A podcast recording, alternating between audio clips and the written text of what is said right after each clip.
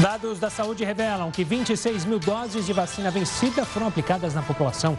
O Ministério garante que não enviou a estados e municípios nenhum lote fora do prazo. Procuradoria-Geral da República pede investigação de Bolsonaro por prevaricação. CPI da pandemia quer avançar em denúncias sobre vacinas na próxima semana. E ainda, três, após três meses de queda, produção industrial cresce 1,4% em maio. Olá, uma boa noite. Seja muito bem-vindo ao Jornal da Record News desta sexta-feira. Lembrando que a gente também está ao vivo no nosso canal do YouTube, no Facebook da Record News e no aplicativo também da Record News. Olha, pelo menos 26 mil doses vencidas da vacina AstraZeneca foram aplicadas em todo o país, o que pode comprometer a proteção contra a Covid-19. Até o dia 19 de junho, os imunizantes com o prazo de validade esperado tinham sido utilizados em 1.532 municípios brasileiros. Confira agora na sua carteira de vacinação se você recebeu a dose da AstraZeneca de um dos lotes que a gente vai mostrar aqui, de um desses oito lotes. Para isso, a gente usa o nosso telão. Então, só recapitulando: 3,9 milhões total de vacinas desses oito lotes, aplicadas dentro do prazo, a maioria, grande maioria, 300, 3 milhões 760 mil vacinas. 130, não, pouco mais, quase 140 mil doses desses oito lotes vencidos foram é, detectados com problemas. Vamos para a próxima tela para detalhar mais. 25 mil foram aplicadas fora da validade. 113 mil foram doses vencidas que não tinham sido ministradas até 19 de junho. Não tem informação que elas chegaram à população brasileira, se houve descarte ou não. Agora, a gente vai mostrar, justamente, a gente pode ir para a próxima tela, para mostrar o número do lote. Se você quiser, ó, a gente vai deixar ele aí. Você pode dar um print Caso, ó, vou até sair um pouquinho mais aqui para você dar um print na tela para justamente checar. Então, esses são os primeiros lotes, quatro lotes. Aí, 29 de março, 13 de abril, 14 de abril e 30 de maio é o vencimento. E aí você checa na sua carteirinha o dia que você tomou a vacina para saber se tomou fora do prazo. Vamos para outra tela, porque são oito lotes. Então, para você anotar um outro número dos lotes, também aconselho a fazer um print, porque é complicado de decorar CTMAV505. Então, você tira um print é, da nossa tela e checa a data de vencimento, o lote na sua carteirinha. Por isso que é importante guardar. Se você recebeu antes desse dia, não tem problema nenhum, mas se recebeu depois, aí há o problema e aí é bom ficar atento. A Procuradoria-Geral da República já pediu informações ao Ministério da Saúde e Anvisa sobre as supostas vacinas vencidas. O Conselho Nacional de Secretários de Saúde afirmou que todos os casos suspeitos serão investigados. A Fiocruz, que produz o imunizante da AstraZeneca Oxford Brasil, reforçou que os oito lotes que estariam fora do prazo de validade foram importados. Então a gente segue atento, você deve seguir atento sobre essa, infelizmente, essa informação que foi é, divulgada hoje e claro, tem preocupado muita gente. Para falar sobre esse assunto, que obviamente, eu, como eu disse, está preocupando, a gente convidou o ex-presidente da Anvisa, Gonzalo Vecina, para falar. Vecina, Vecina, boa noite, obrigado pela participação aqui conosco. Primeiro, analisando da questão é, de logística, o quão preocupante é isso de vacinas possivelmente terem sido aplicadas ou até mesmo é, um erro de logística de ter informado errado no site e na verdade não foram, mas acabam preocupando a população. Uma boa noite. Boa noite, Gustavo. Boa noite aos nossos espectadores da Record News. É um prazer estar conversando com vocês aqui, esclarecer mais essa confusão no processo de vacinação. Né? É, essa confusão, ela é, parece que a gente está buscando sempre o mesmo culpado, mas infelizmente não tem outro. O culpado é o Ministério da Saúde com a bagunça que ele instituiu no Brasil com o processo de vacinação. Essa vacina ela veio de dois lotes importados, um importado no Instituto Serum na Índia, logo no começo do ano, aquele avião da, da, da TAM que ficou indo, voltava, não sei o quê foi o que trouxe uma parte desse lote que veio do Instituto Serum da Índia, da AstraZeneca indiana. E outro veio de Seul, na, na Coreia, da AstraZeneca também, só que fabricado na Coreia e foi entregue no Brasil através do mecanismo chamado de COVAX Facility da Organização Mundial da Saúde. Então, essas foram as duas fontes desses lotes. Esses lotes chegaram, foram distribuídos nos municípios. O que, que os municípios fizeram? Uma parte dos municípios fizeram, outra parte não, não fez isso. Mas teve uma parte que fez por falta de informação, por falta de coordenação central. Uma parte dos municípios guardaram a D2, a segunda dose. Né? Porque essa vacina você dá a primeira dose 90 dias depois da segunda dose. Alguns municípios guardaram a segunda dose. O que, que aconteceu com a segunda dose guardada por 90 dias? Nestes municípios que guardaram a segunda dose para aplicar a segunda dose, essa, essa vacina venceu. Ponto. Essa bobagem. O que, que tem que fazer agora?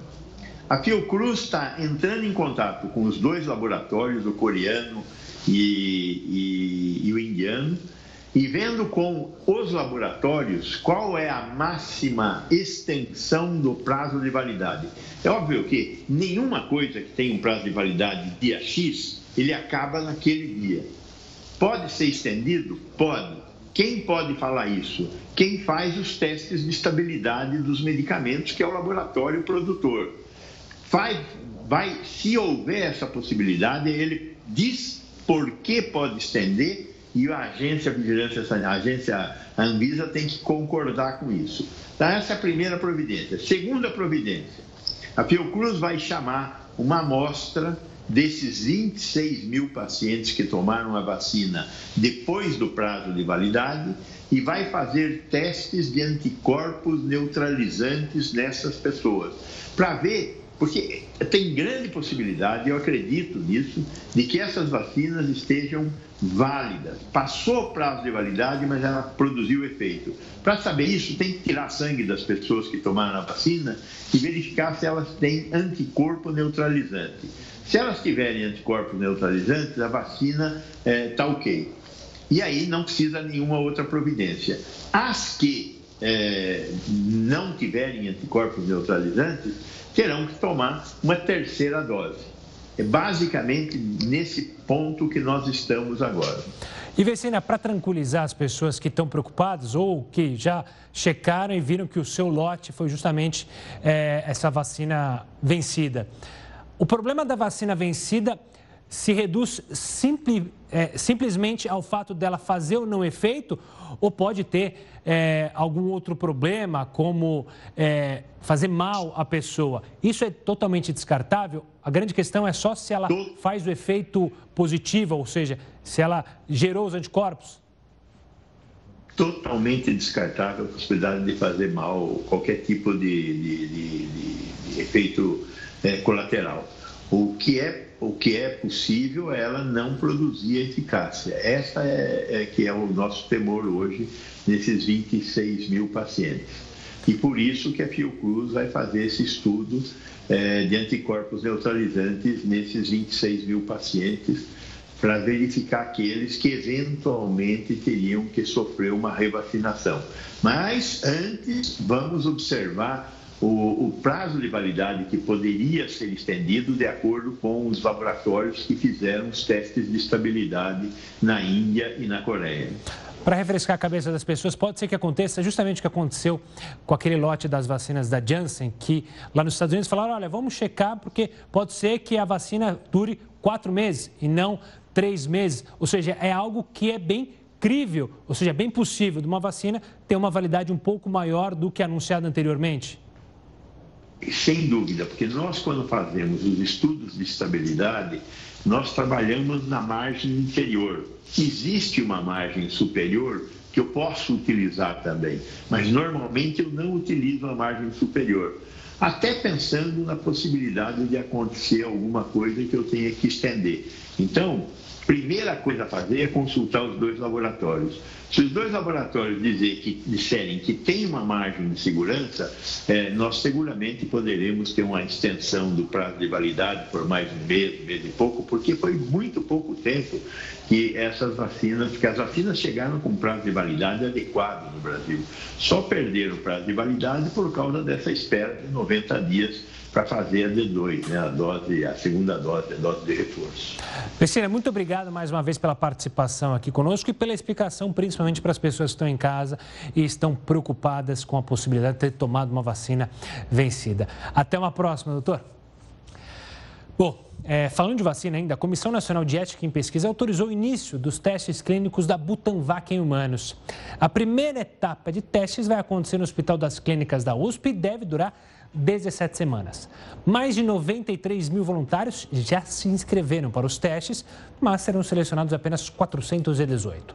Todos com mais de 18 anos. Agora, o Butantan aguarda apenas a aprovação final da Anvisa para continuar os estudos.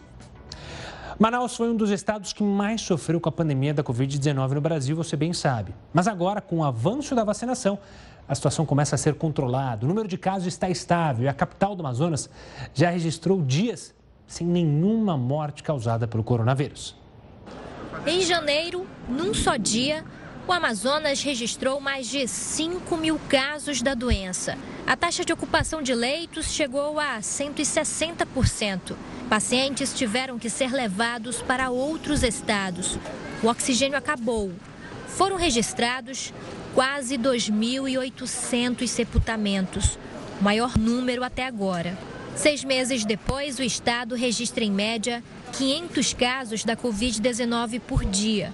E o governo flexibilizou as medidas de restrição. A movimentação em frente a um dos principais hospitais de Manaus está assim, tranquila, bem diferente da situação no início do ano. Hoje, a taxa de ocupação dos leitos de UTI na capital é de 55%. O vírus ainda está circulando e que as pessoas precisam manter as medidas de prevenção, principalmente as não farmacológicas, o uso de máscara, higienização das mãos, evitar locais com aglomeração. Então, são medidas simples, mas extremamente importantes. O número de mortes também caiu. Enquanto isso, a vacinação na capital avança. Pessoas acima de 26 anos já podem receber o imunizante. Na fila da vacinação, a Marione chorava, lembrando da perda da tia que morreu em janeiro. Essa vacina veio para melhorar, né? Vamos falar com o Heródoto, porque o governo dos Estados Unidos anunciou uma suspensão temporária da pena de morte na Justiça Federal. Heródoto, isso quer dizer que não pode mais haver esse tipo de pena no país ou é aquela velha história que você sempre explica aqui que cada estado tem a sua legislação e isso altera de região para região? Esse é o ponto. Esse é o ponto, Gustavo. É diferente do Brasil. No Brasil, quando você tem uma lei federal, ela é cumprida por todos os estados da federação eh, brasileira. Mas nos Estados Unidos, é, quando você comete um crime, se ele é considerado federal, você é julgado pela lei federal. Se você comete um crime num determinado estado e contra uma lei estadual, você vai ser julgado no estado. Bom, o que, que fez o presidente Biden? Ele suspendeu a pena de morte temporariamente, que havia sido reativada pelo presidente anterior, que é o Donald Trump. Mas veja que coisa interessante. Uh, alguns estados norte-americanos eles converteram a pena de morte em prisão perpétua. Bom, ocorre o seguinte: os Estados Unidos, como você sabe, os nossos amigos também, têm 50 estados. Dos 50, 30 têm pena de morte estadual. É esmagador. Foi feita aqui uma pesquisa de opinião. Metade dos americanos são favoráveis à pena de morte e metade são contrários. E outra coisa, pena de morte nos Estados Unidos vem desde a época da colonização inglesa. De lá para cá, essa pena de morte vem sendo aplicada. O que é interessante também é o seguinte: é que quando você fala em pena de morte, desde 1870 para cá, a cada oito pessoas condenadas por pena de morte, uma conseguiu escapar. E as pessoas também temem que ocorra um erro judiciário irreparável. Ocorre um erro judiciário, a pessoa vai morre e, consequentemente, não é, é recuperável. Agora a questão que não quer, quer, não quer calar é o seguinte: como é que é essa história de pena de morte? Começou lá atrás com a forca. Depois ela passou para a cadeira elétrica. A gente já viu isso aí muitas vezes em filmes de Hollywood e por aí afora. Hoje a pena de morte ela é praticada com uma injeção letal aplicada na pessoa e a pessoa então é, morre. Então essa é uma questão interessante pelo seguinte: os tribunais aqui eles podem ter o poder de condenar. E uma vez condenado, um tribunal respeita o que o outro condenou. Não há choques de poderes como num determinado país por aí, viu, Gustavo? E que há choque do poder executivo. Não, não, não, não. Lá não tem choque de poderes. É muito bem estabelecido e a pena de morte, portanto, agora está suspensa se for crime federal. Se for crime estadual, num desses 30 estados, o cidadão tem uma chance imensa de ser executado. É isso aí que, né, que se estabeleceu com essa suspensão feita pelo presidente Biden. Tá certo, Herói. Daqui a pouco a gente volta a se falar aqui dentro do jornal da Record News. Voltando ao Brasil, o Ministério Público Federal enviou à Justiça uma ação de improbidade administrativa contra o ex-ministro da Saúde, Eduardo Pazuello, por danos causados ao patrimônio público. A ação foi assinada por oito procuradores e pede o ressarcimento integral do prejuízo aos cofres públicos, que está estimado em 122 milhões de reais. Além do pagamento de uma multa de até duas vezes o valor do dano, perda da função pública e suspensão dos direitos políticos de 5 a 8 anos. O documento aponta irregularidades e omissões ocorridas na gestão do Ministério da Saúde durante o combate à Covid-19. Com a alta dos aluguéis durante a pandemia, muitas pessoas decidiram deixar as casas onde moram para procurar imóveis mais baratos. Muita gente que perdeu renda durante a pandemia teve de cortar gastos com moradia. E a zona norte do Rio se tornou a região mais atrativa para quem vive de aluguel. Esta é uma vila no Engenho de Dentro que tem 36 casas. Durante a pandemia, sete novas famílias vieram para cá, de bairros mais nobres, mais caros, como o Ramon, que morava no Flamengo e está aqui desde maio. Começou a pandemia, você já teve que fazer esse ajuste. Isso, nós logo no início da pandemia, no segundo mês, nós já vimos que a situação não ia ficar, não estava tranquila, não estava de acordo com o que a gente estava planejando, então decidimos vir aqui para o engenho de dentro mesmo. E aí você conseguiu cortar quanto de, do gasto com aluguel? Olha, em uma média do que a gente morava lá, uma média eu diria que é uns 50%, uma situação bem mais tranquila para a gente. Hoje, boa parte dos principais bairros do Rio está com disponibilidade de imóveis residenciais para alugar bem acima da considerada normal. A chamada taxa de vacância média na cidade chega a 20%. É a maior dos últimos anos e bateu novo recorde durante a pandemia. Isso significa que um em cada cinco imóveis para alugar no Rio está vazio. Os dados são de um estudo da APSA, que considerou cerca de 14 mil imóveis na cidade. Para este advogado especialista em direito imobiliário, além da perda da renda, a principal razão para a alta desocupação dos imóveis está no reajuste dos contratos. Isso tem ocorrido bastante, principalmente por conta da explosão que houve na, na, no, no, no, aumento no índice né, do IGPM, que é o, o índice geral né, de preços. Então houve uma, uma, um aumento, um reajuste aí desse é, em relação a 2020 de quase 37%. Em alguns bairros, como no centro do Rio, onde os preços dos aluguéis caíram, a desocupação está crescendo. Quem perde o inquilino está com mais dificuldade para alugar. Mas para quem foi obrigado a se mudar e já se readaptou à nova vida, num bairro diferente com um aluguel mais barato, a crise mostrou que dá para viver bem gastando menos menos com aluguel. Hoje a gente tem um padrão de vida tranquilo em que a gente sobra muito do nosso orçamento. Estudos garantem que a vacina da Johnson é eficaz contra as variantes do coronavírus. A gente volta já já com essa e outras informações. Fique ligado no Jornal da Record News. Jornal da Record News de volta para falar de economia, que deu mais um sinal de que está se recuperando. Pelo menos a balança comercial registrou o melhor saldo da história para o primeiro semestre. Heródoto, como é que isso pode ajudar na geração de empregos, que é a grande preocupação dos brasileiros, e na abertura de novos negócios, hein? Sem dúvida alguma. Gustavo, é uma coisa interessante é o seguinte: é, a balança comercial ela mexe com a economia do país como um todo. Balança comercial é a quantidade de produto que a gente exporta e a quantidade de produto que a gente importa. Quando a gente exporta mais do que a gente importa, a gente tem um saldo favorável na balança de comércio. E esse saldo, ele é em dólar.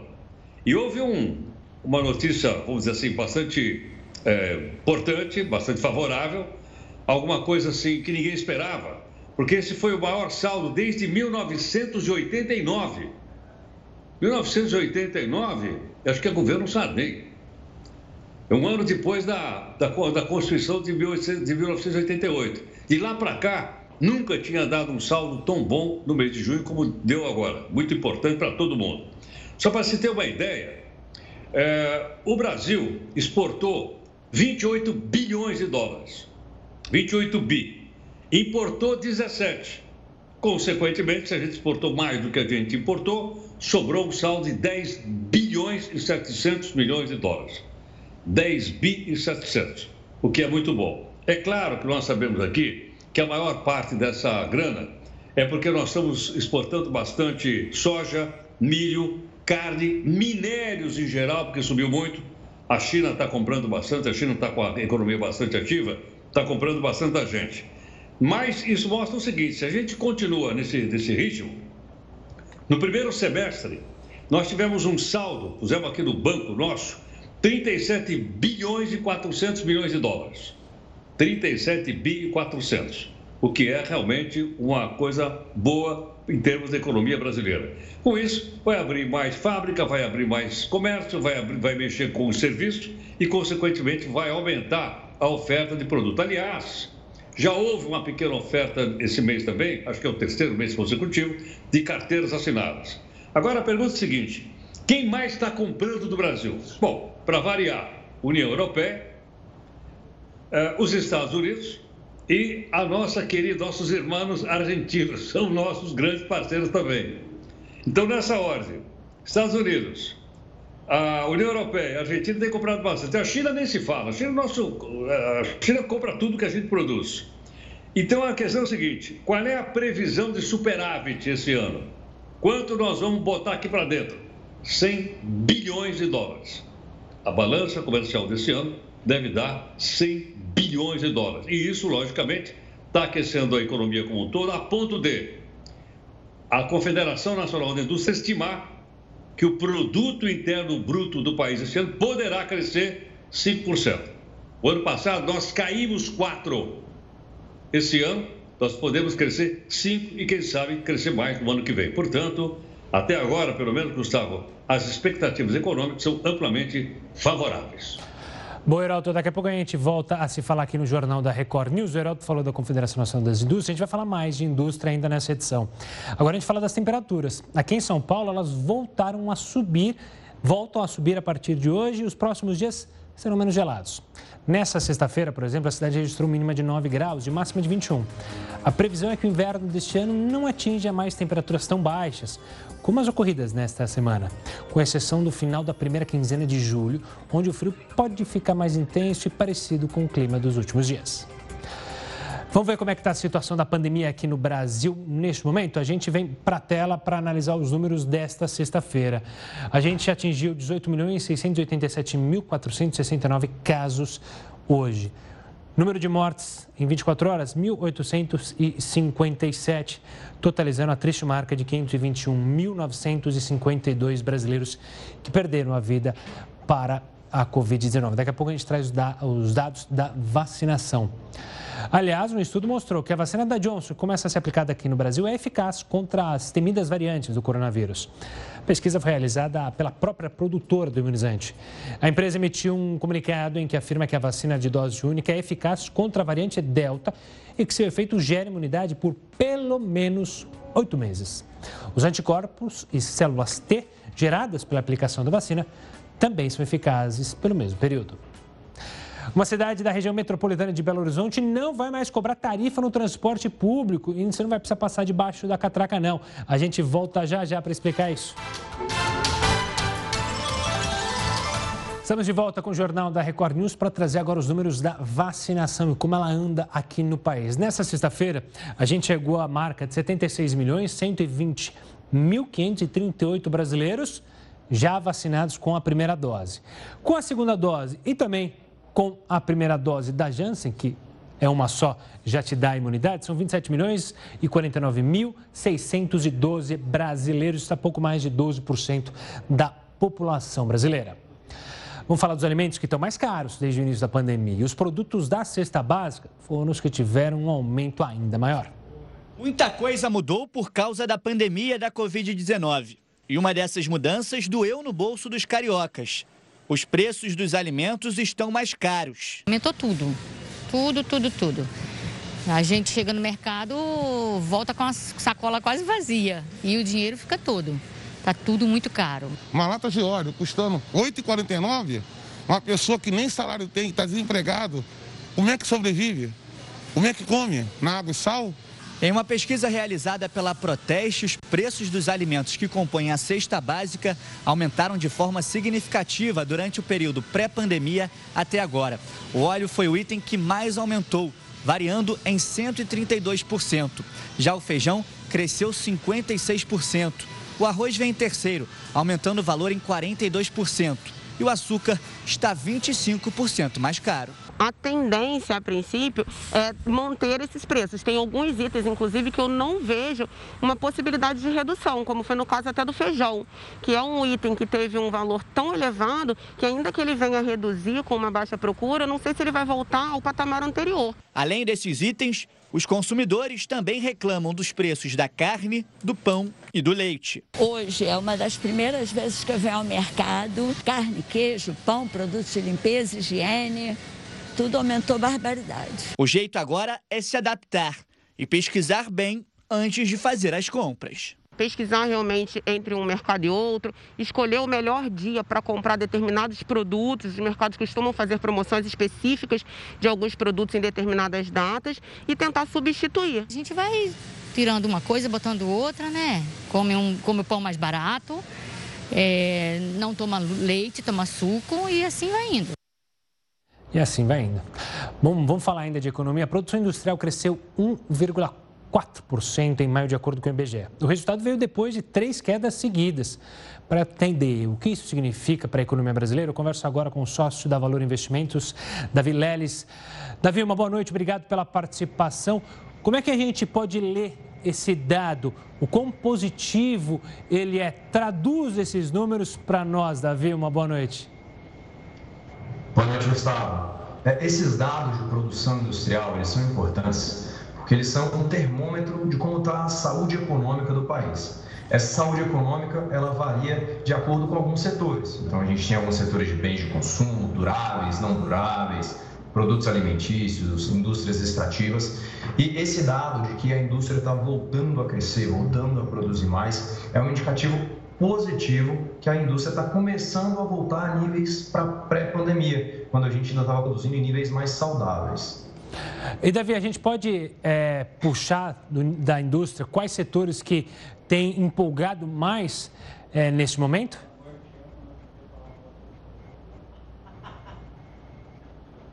Davi, está me ouvindo?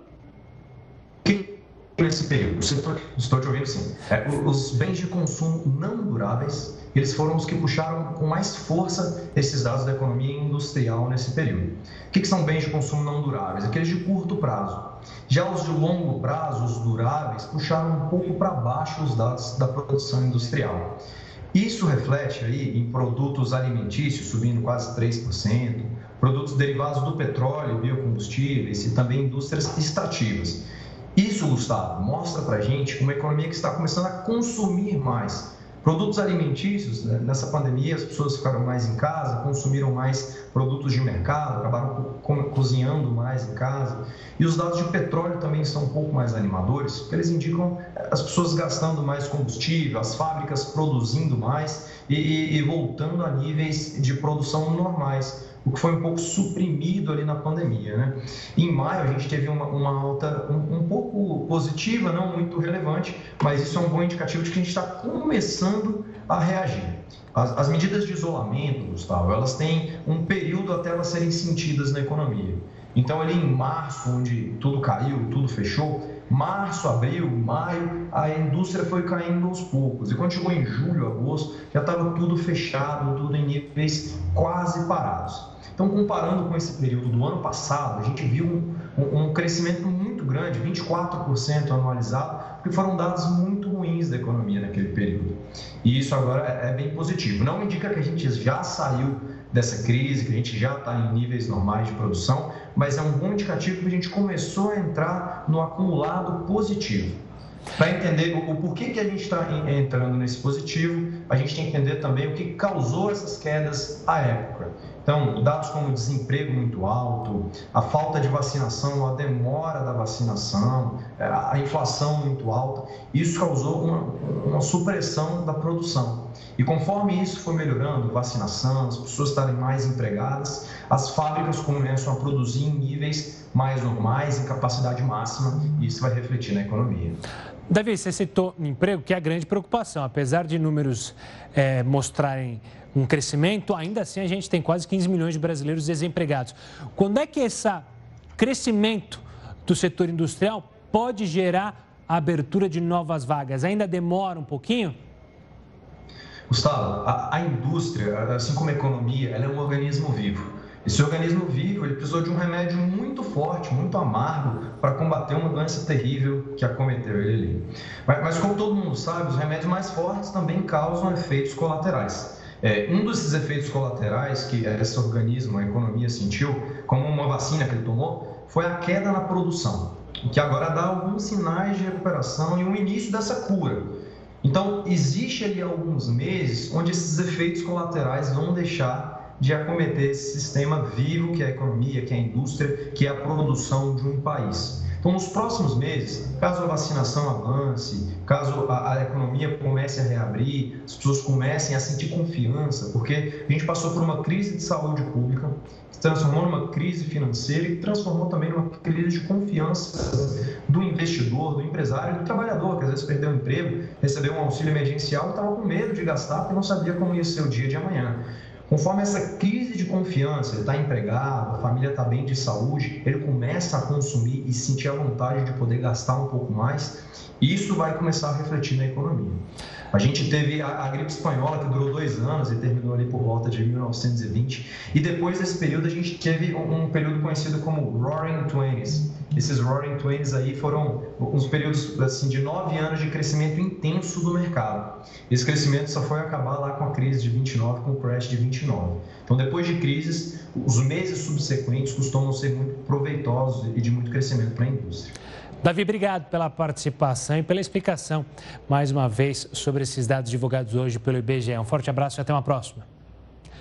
Olha, a CPI da Covid teve uma pausa hoje, só que os integrantes devem se reunir amanhã, isso mesmo, para definir as investigações. Depois de um dia, o celular de Luiz Paulo Dominguete, que foi ontem à CPI, foi devolvido. A gente vai até Brasília conversar com a repórter Renata Varandas, que tem mais informações. Boa noite, Renata. Olá, Gustavo. Boa noite a você e a todos que estão nos assistindo. O senador Alessandro Vieira protocolou há pouco dois requerimentos de quebra de sigilos bancário, fiscal, telefônico e telemático do deputado Luiz Miranda e do líder do governo, Ricardo Barros. A CPI vai se reunir neste fim de semana para bater o martelo sobre a agenda da semana que vem. Agora, o foco da comissão são as denúncias de corrupção na compra de vacinas. Devem ser ouvidos Regina Célia, servidora do Ministério da Saúde, responsável por fiscalizar o contrato com a Precisa Medicamentos, e Roberto Dias, ex-diretor de logística do Ministério, acusado de pedir propina na compra da AstraZeneca. Por causa da demora na compra de vacinas e também pelo incentivo ao tratamento precoce, o Ministério Público Federal enviou à Justiça Federal uma ação por improbidade administrativa contra o ex-ministro da Saúde, Eduardo Pazuello. Gustavo. Obrigado, Renata. E olha, a ministra Carmen Lúcia, do Supremo Tribunal Federal, determinou que o Tribunal Regional Federal decida sobre a continuidade do inquérito contra o ex-ministro do Meio Ambiente, Ricardo Salles. Ele perdeu o foro privilegiado ao deixar o cargo de ministro, por isso não pode mais ser julgado pelo Supremo. Agora o TRF vai decidir se a investigação segue na Justiça Federal do Pará ou do Amazonas. E caberá então ao juiz de primeira instância avaliar se mantém ou não a apreensão dos passaportes de Salles. Ele é suspeito de atrapalhar as investigações da maior apreensão de madeira ilegal no país. O ex-ministro nega as acusações. A Procuradoria-Geral da República pediu a abertura de um inquérito no Supremo Tribunal Federal para investigar se o presidente Jair Bolsonaro cometeu o crime de prevaricação na negociação da vacina indiana Covaxin. A notícia crime foi apresentada por três senadores ao Supremo Tribunal Federal. O crime de prevaricação pode ter sido cometido se for provado que o presidente Bolsonaro não tomou providências ao ouvir do deputado Luiz Miranda a denúncia de irregularidades na compra da Covaxin. A ministra Rosa Weber, relatora do pedido, encaminhou o processo para manifestação da Procuradoria-Geral da República. Em um primeiro momento, o vice-procurador-geral Humberto Jaques argumentou que era melhor aguardar as conclusões da CPI da pandemia para evitar um conflito nas apurações. A ministra Rosa Weber não aceitou o argumento e repreendeu a PGR. Afirmou que o Ministério Público não pode assumir papel de espectador das ações dos poderes da República e que a instauração de uma CPI não inviabiliza a apuração simultânea dos mesmos fatos fatos. Humberto Jaques decidiu então enviar o pedido de abertura do inquérito ao Supremo. No documento, o vice-procurador-geral da República cita a reunião entre Luiz Miranda e Bolsonaro em 20 de março e afirma que cumpre que esclareça o que foi feito após o referido encontro em termos de adoção de providências. A Procuradoria pede ainda que a ministra Rosa Weber autorize diligências da Polícia Federal para esclarecer o caso. Entre elas, solicitar informações à Controladoria Geral da União, ao Tribunal de Contas da União e, em especial, à CPI da pandemia, inclusive com o compartilhamento de provas, além de ouvir os supostos autores do fato. O que significa, na prática, colher depoimentos dos envolvidos, entre eles o presidente Bolsonaro, o deputado Luiz Miranda e o irmão dele, o servidor Luiz Ricardo Miranda. Se autorizado pelo Supremo, o inquérito terá prazo de 90 dias. Você já imaginou pegar ônibus sem precisar pagar pela passagem e sem precisar pular catraco, então entrar pela porta de trás? Pois é, alguns moradores de Minas Gerais estão desfrutando da tarifa zero. Pelo menos até dezembro, quem usar o transporte público de Caeté, na região metropolitana, não vai pagar nada. A notícia agradou os moradores. Ajudou todo mundo, muito mais prático para quem tem criança, menino pequeno, levar no médico, essas coisas, porque Estava bem puxada a passagem, viu? A prefeitura concedeu um subsídio de 90 mil reais por mês à concessionária responsável pelos ônibus que rodam na cidade. É importante ressaltar que só a Prefeitura Municipal de Caeté já gastava em torno de 30 mil reais com Vale Transporte.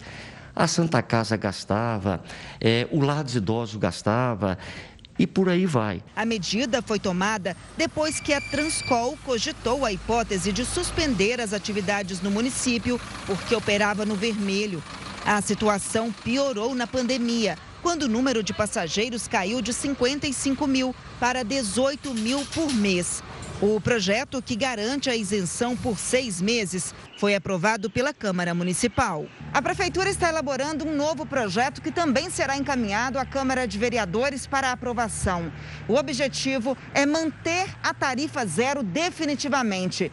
Para isso, o investimento do município será de um milhão de reais por ano. Segundo o prefeito, a isenção da tarifa já é praticada em outras 18 cidades brasileiras. Em Caeté, que tem 45 mil habitantes, a medida seria importante para movimentar alguns segmentos, como o comércio. É um ganho é, para toda a comunidade, o comércio, as entidades, para os hospitais, todos deixarão de gastar com o Vale Transporte e assim também os moradores. Há oito anos, estas representantes do movimento Tarifa Zero BH tentam fazer com que a isenção chegue à capital mineira.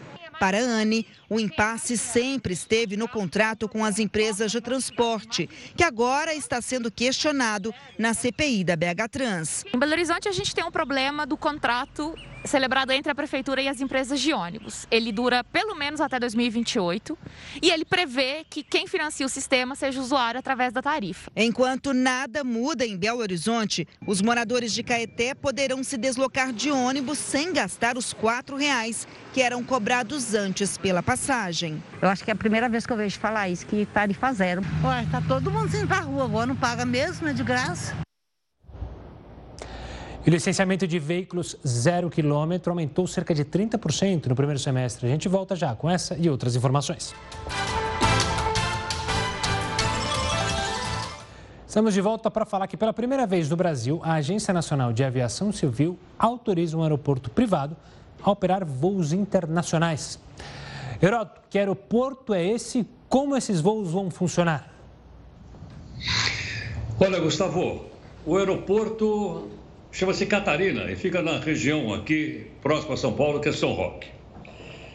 Isso vai mexer com a aviação em todo o país? Vai. Por que razão? Porque São Paulo é o principal hub de aviação do Brasil. A maior parte dos voos internacionais pousam em São Paulo. E aí o pessoal pega outro avião e vai para outros estados da Federação Brasileira. Ocorre que os dois aeroportos, tanto o de Congonhas como o de Guarulhos, eles estão apinhados. Eles não têm mais lugares lá para novos voos. Então, a aviação chamada executiva, ou o jatinho de uma maneira geral, eles agora têm um campo exclusivo, que é esse aqui chamado Campo da Catarina. Eu pensei, bom, fica em São Roque, mais ou menos a uns 60 quilômetros de São Paulo. Por que, que ele é um aeroporto internacional? Não, porque a pista dele Olha que coisa interessante. A pista desse aeroporto é 500 metros maior do que a de Congonhas. Pô, então se era maior que Congonhas, qualquer avião que pode pousar em Congonhas pode pousar nesse aeroporto que nós estamos mostrando aí, que é o Catarina. Mas ele vai ser destinado fundamentalmente para os aviões executivos internacionais. Aí não vai ter problema de espaço, o combustível é mais barato e também a viagem vai ficar mais barata. Portanto, ele é internacional porque agora aí tem que ter uma equipe da Polícia Federal, da Receita Federal. Porque se é internacional, você tem que passar por alfândega. Então, por isso ele é internacional. Não é por causa do tamanho da pista, é porque tem lá um, um órgão da, da Polícia Federal. Outra coisa interessante que eu queria lembrar aqui os nossos amigos, Gustavo. Nesse local aí, foi o primeiro local que o governo do estado de São Paulo pensou em fazer o aeroporto, não foi em Guarulhos, da região leste, foi aí. E por que, que não fizeram? Deu uma bruta de uma briga por causa do meio ambiente naquela época. Então, por esse motivo, eles deslocaram o aeroporto para Guarulhos, onde o Brasil inteiro conhece, que está o aeroporto de Cumbica, ele foi para aquela região leste. Eu achava que esse aeroporto ia ficar em Jundiaí, onde tem um outro aeroporto também executivo. Eu até preferi Jundiaí, sabe porque foi lá que eu fiz o meu primeiro voo solo quando eu tirei brevet. Eu e o Santos Dumont, como eu já contei para você. Mas não foi José escolhido, foi aí o, o nosso aeroporto aí de né, esse da Catarina. Agora um detalhe final. O aeroporto de São Paulo de grande movimento, Congonhas, e o outro é em Guarulhos. Eu vi domingo passado, de manhã, 18 balões de grande porter naquela região do aeroporto. Eu vi de manhã.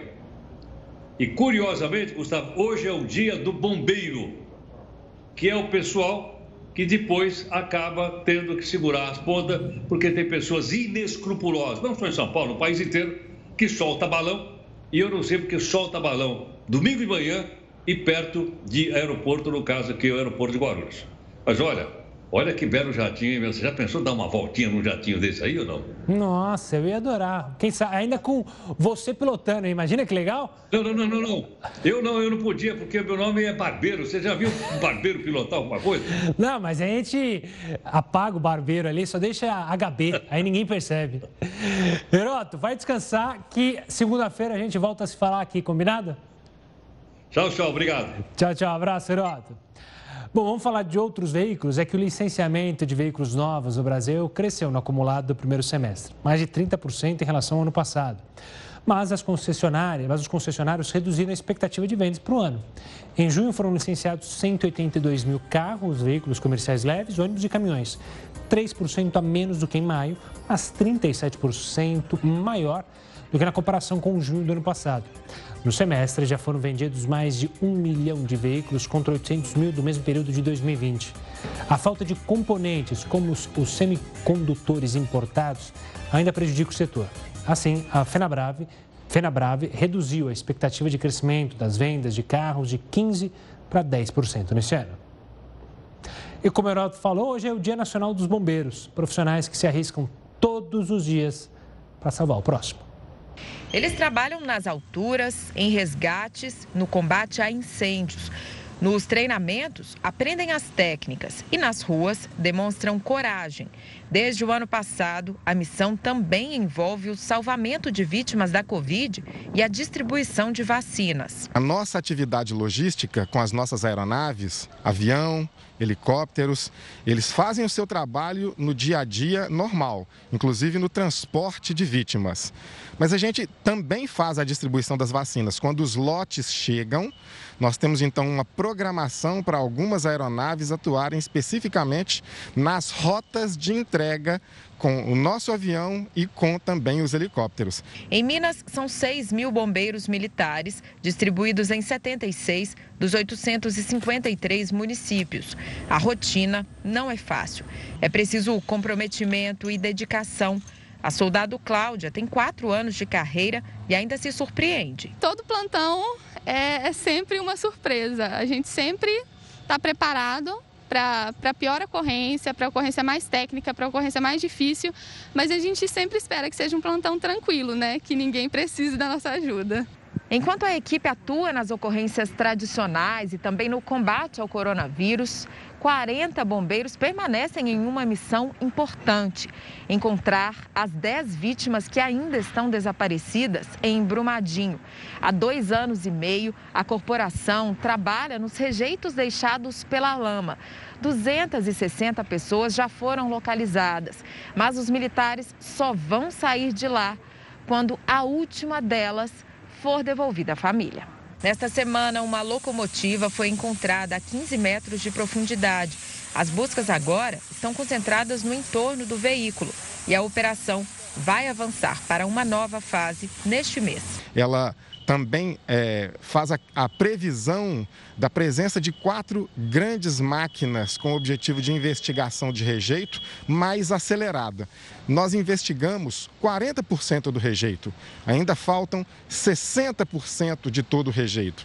Com essas quatro máquinas que nós vamos montar a partir de julho, nós vamos então acelerar esse processo, para que a gente possa dar uma resposta final às 10 famílias. Com 28 anos e 10 de corporação, o tenente Pedro Ayrara foi um dos principais interlocutores entre bombeiros e imprensa nas buscas em Brumadinho. Ele relembra o período desafiador e reforça que o trabalho ainda não chegou ao fim. Nos últimos anos aqui em Minas Gerais nós tivemos muitos acontecimentos que foram acontecimentos trágicos para todo o país, né? como Brumadinho, como Mariana, como Janaúba, como as tragédias do período chuvoso. E realmente acho que quando a gente entra para a carreira de bombeiro, todos nós somos movidos por esse intuito de salvar, de poder ajudar o próximo. Lá em Brumadinho, né, que é uma operação que dura mais de dois anos e meio, o que a gente tenta fazer todos os dias é justamente isso. É por meio da localização dessas joias que faltam, a gente tra poder trazer um pouco de alento, um pouco de conforto para essas famílias. O que a gente mais quer, o que motiva nós estarmos lá todos os dias, esse senso de propósito, em poder entregar essas respostas para a família. Bombeiro foi o primeiro a chegar, já somos o último a sair. Nós não vamos abandonar as famílias. Desistir para nós não é uma opção. Parabéns pelo seu dia, bombeiro militar e também bombeiro civil. Bom, o Jornal da Record News fica por aqui. Tem um ótimo final de semana. A gente se encontra amanhã, de plantão. Mas siga bem informado. Agora com o News das 10 e o Rafael Algarte. Tchau, tchau.